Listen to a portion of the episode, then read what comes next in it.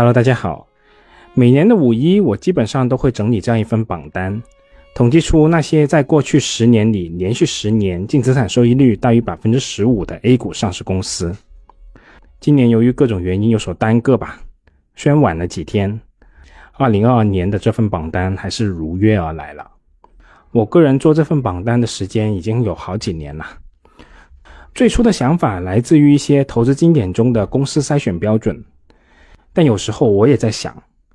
到底这样一份榜单有什么实际价值呢？说到这里，我想起了多尔西的名著《股市真规则》，在第十二章，这个章节的名称叫“十分钟测试”。书中是这样说的：如果只看表面，有数以千计的公司可以投资，对于任何一位投资者来说，最艰苦的挑战就是判断哪些公司是值得逐条分析。而哪些公司是不需要那么做的？我敢打赌，通过这十分钟的测试，至少可以让你把偶然遇到需要考虑的公司去掉一半。不然的话，需要调研的公司就太多了。在分析的过程中，早一点剔除那些前途无望的股票，可以让你集中更多的时间去调研那些可能值得投资的股票。我想这段话说出了这份榜单的价值。以任何标准筛选出来的榜单，在面对复杂的系统面前，肯定会有遗漏、有纰漏，也有各种例外的情况。这里面可能遗漏了处于黎明前的企业，也可能包含了那些已经处于夕阳的企业，也很有可能错失那些某年发生某些意外事件的好公司。而这份凭借经验规则统计出来的榜单只是起点，画出这条捷径的意图，并不是要覆盖每一种可能成功的路径。只是给你一种选择的思路。而关于连续十年净资产收益率大于百分之十五这条规则，我个人的思路是，只要不付出太贵的价值买入这些上市公司的股权，上市公司年度百分之十五以上的净资产收益率就可以确保我获得年化百分之十五的收益率了，也就是达到我本人的投资年度目标。即使市场先生因为悲观，对这一块资产给予了更低的报价。但这些实实在在的利润，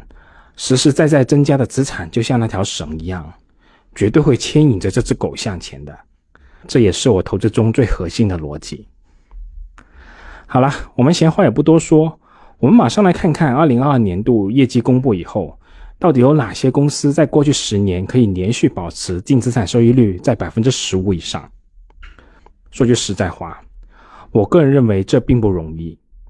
过去疫情三年对很多公司的影响是非常巨大的，但我还是一共找到了六十四家上市公司。从数量上比较，二零二二年上榜的上市公司数量与去年是基本持平的。二零二零年是六十五家，二零二一年是六十六家。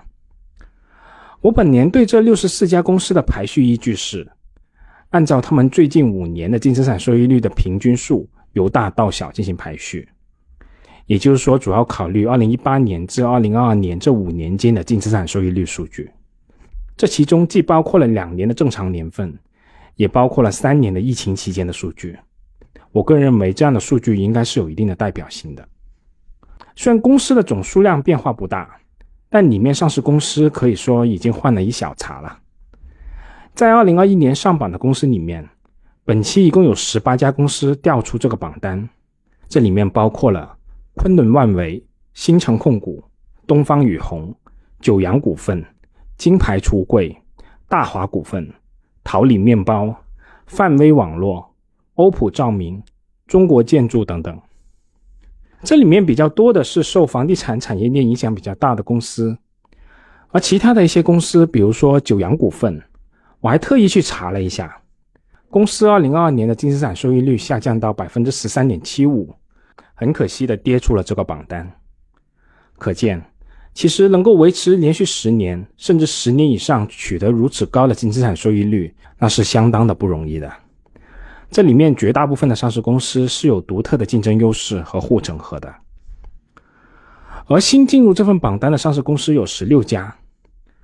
我很惊喜的看到这里面竟然有五家北交所的上市公司。虽然在北交所开锁这几年里，我是完全没有在北交所进行过任何交易的，甚至可以说基本没有关注过北交所这个板块。但这次很可能也是一个信号吧。这五家公司分别是广资国际、方盛股份、明阳科技、天润科技和伊洛威。而除了北交所这几家公司，新上榜的上市公司主要还包括中谷物流、伟星新材、济川药业、美的集团、珀莱雅等等。如果我们比较这份榜单里面前十名的上市公司，其实变动并不算非常大。在去年已经停留在前十名的企业就包括三人行、建凡生物、海天味业、吉比特、贵州茅台、双汇发展和世源股份。新进入前十名的有三家企业，分别是广资国际、中谷物流和亿年网络。而在过去两年进入前十名榜单的一些企业，比如说德赛电池、长春高新、海康威视、舒博、晨光股份等等，其实也还是进入我们这份榜单的，只是在排序上稍微往后移了几位而已。那在二零二二年这份榜单里面排在第一名的仍然是三人行这家公司，五年平均的净资产收益率是百分之四十二点一二，而在去年的榜单中，这家公司就已经排在首位了。关于三人行这家公司，我在去年已经表达了我对这类营销类的上市公司不感冒，但很可惜啊，脸被打得啪啪响。你看他今年又来了，还又是排在第一位。但无论如何，你说我是偏见也好，你说我是老迂腐也罢，我还是对这类公司不感兴趣，即使他们的收益率再高。那排在第二名的企业是海天味业。五年平均的净资产收益率是百分之三十一点九三。那此前的热点事件对海天还是造成一定的影响的。公司二零二二年实现的规模净利润是六十二点零三亿，年度的净资产收益率是百分之二十五点五二，相较于二零二一年度下跌了六个百分点。但我想，在如此汹涌的声浪下取得如此的成绩。这样一个事件反而更加充分表现了海天的强大护城河。输入廉价的原材料，传统的不能再传统的发酵工艺，无所不在的渠道，妇孺皆知的品牌，以及在厨师学校的布局，都保障了海天持续的盈利能力。而海天的好，其实大家都能看到了，问题只是在于这种好到底应该值多少钱呢？这份榜单里面的第三名是贵州茅台。五年平均的净资产收益率是百分之三十一点八二，那真正的茅台仅仅是由于比酱油毛低了零点一一个百分点，所以仅能屈居第三名。至于贵州茅台本身这家公司，其实没什么好说的，跟海天一样，就差那么一个好价格。榜单的第四名是建凡生物，五年平均的净资产收益率是百分之三十一点三二。建凡生物历史的指标肉眼可见是非常优秀的，但就随着公司公布的二零二二年度以及二零二三年一季度的业绩，针对建凡生物的各种质疑也渐渐多了起来。但无论如何，我个人并不认为建凡生物的基本面出现了什么太本质的变化，还是主要依靠血液灌流器这一大单品。很多朋友原本以为血液灌流是必须的治疗过程。即使遭遇疫情，耗用量应该也不会出现大的影响，而事实上并不是如此。对很多患者来说，透析是必须的，但灌流并不是。不过无论如何，我在此前的节目已经说得很清楚了，公司是不错的，但我个人无法说清楚血液灌流器这一大单品后续的发展方向，也无法回答为什么国外发达国家只用透析而不用血液灌流。所以我是没有办法安心去投资这样一家公司的。榜单的第五名是吉比特，五年平均的净资产收益率是百分之三十一点一四。这是一家游戏娱乐业的公司，主要运营《问道》《一念逍遥》等系列网游。由于这些公司一般都是轻资产运营，所以单独看净资产收益率数据都会显得特别高。但如果我们结合公司接近九倍的市净率来看，其实公司的净资产收益率水平也显得比较正常了。榜单的第六名至第十名分别是广知国际、中谷物流、双汇发展、世源股份和一年网络。广智国际也是我们这份榜单里面排名最高的一家北交所上市公司。公司目前的主要业务是广东省内的工程咨询、工程造价、招投标代理、项目管理和工程监理等等这些服务。对于这一类型的省属国企，这样一项主营业务，确实并没有太大的想象空间和发展空间。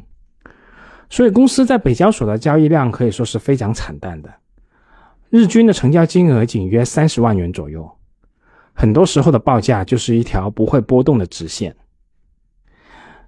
那对于中古物流这家公司，它的主业是航运业，是我们国内内贸集装箱运输物流行业的龙头企业，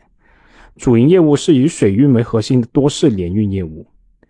公司的船舶运力排名国内第二，世界第十六。截止二零二三年二月。公司的总运力达到十三点八万 TEU，拥有的船舶数量一百余条。那对于在具有较强周期性的航运业里面，仍然能够连续十年维持百分之十五以上的净资产收益率，从这一点来说，公司做的还是相当不错，也相当不容易的。那排在第八名的企业是双汇发展，五年平均的净资产收益率是百分之三十点三二。对于双汇发展而言，也是这份榜单上的常客了。虽然从公司的成长性的角度来考虑，这家公司是有所欠缺的，但禁不住公司一直维持着较高的分红比例啊。由于公司每年把赚回来的钱相当一部分都还给投资者了，而公司原来的业务也不需要投入太多的资金就能够维持住这个收益率水平。其实这样的生意，我个人感觉是相当不错的。而关于世源股份和一联网络。其实也都是我们这份榜单中的常客。这两家公司是有点像的，世源股份主要聚焦于教育领域，而一联网络主要聚焦于办公通信市场。没记错的话，即使这份榜单再延长几年，这两家公司维持在这份榜单上都没有太大的问题。但如果我们细看公司的净资产收益率的变动曲线，我们就能够很明显的看到，公司的净资产收益率在下台阶。就以世源股份为例，公司在二零一二年至二零一三年间均能取得百分之五十以上的净资产收益率，而在此后基本上就是两年一个台阶，逐步下滑至二零二一年至二零二二年间仅有百分之二十左右的净资产收益率水平，这是一个很明显的均值回归的过程，也是护城河在逐步变窄的明确信号啊。而从第十一名至第六十四名的公司，我就不给大家一一细说了。我这里就给大家简单读一读他们的名单，具体详细的数据大家看一下后附的图就很清楚了。第十一名至第六十四名的公司依序分别是：方盛股份、苏博尔、海康威视、伟星新材、华恒生物、长春高新、飞科电器、欧金科技、欧普康视、凯利新材、通策医疗。晨光股份、明阳科技、德赛电池、中科软、伟明环保、济川药业、新产业、格力电器、美的集团、片仔癀、伊利股份、宏亚数控、承德露露、天润科技、万福生物、我武生物、口子窖、法拉电子。宏达电子、金世远、珀莱雅、银价贡酒、古井贡酒、洋河股份、老板电器、先导智能、周大生、浙江鼎力、鸡蛋生物、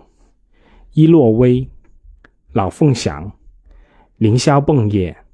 欧派家居、快客智能、广州酒家。元祖股份、嘉友国际、智邦家居、恩华药业、海尔智家、宏发股份、招商银行和新坐标。那关于二零二二年的这份榜单，我就给大家先说这么多吧。其他详细的一些内容，大家可以自己看图。如果我们把这份榜单再延长到十五年，也就是说。连续十五年净资产收益率大于百分之十五的公司，这几家公司我觉得是值得隆重给大家介绍一下的。他们分别是海康威视、洋河股份、贵州茅台、格力电器、招商银行、承德露露、片仔癀和恩华药业。好了，我们这次就这么多，我们下次再见吧。仅作为我个人投资的记录，所谈及的投资标的不涉及任何形式的推荐，请独立思考并自担风险。